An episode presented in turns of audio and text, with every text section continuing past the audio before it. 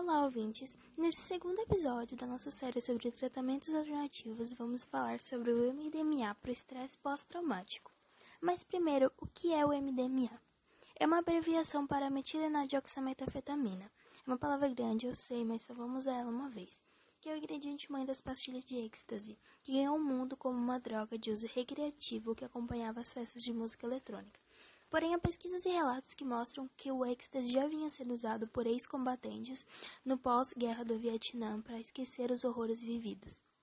Mas como uma droga iria funcionar como terapia?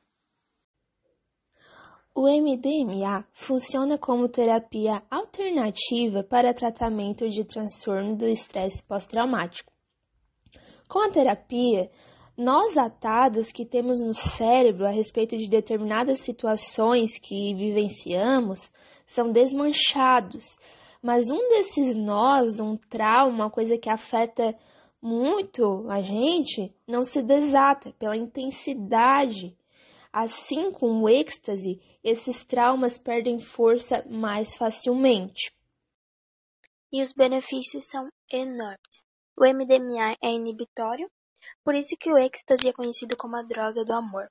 Diminui a ação da amígdala, no caso, diminui sintomas como medo, ansiedade. Por isso que é considerado uma ótima opção para estresse pós-traumático.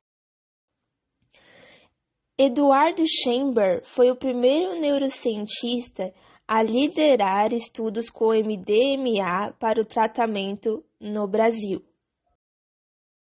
Apesar de todos os resultados e todos os benefícios mais do que comprovados, a pesquisa ainda está em andamento.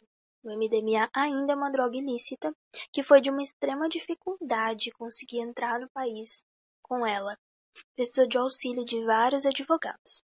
Eduardo ainda diz que ele pretende estender o tratamento aos profissionais da saúde após a Covid-19 e também pode ser usado para tratar outros tipos de vício, como o álcool, por exemplo.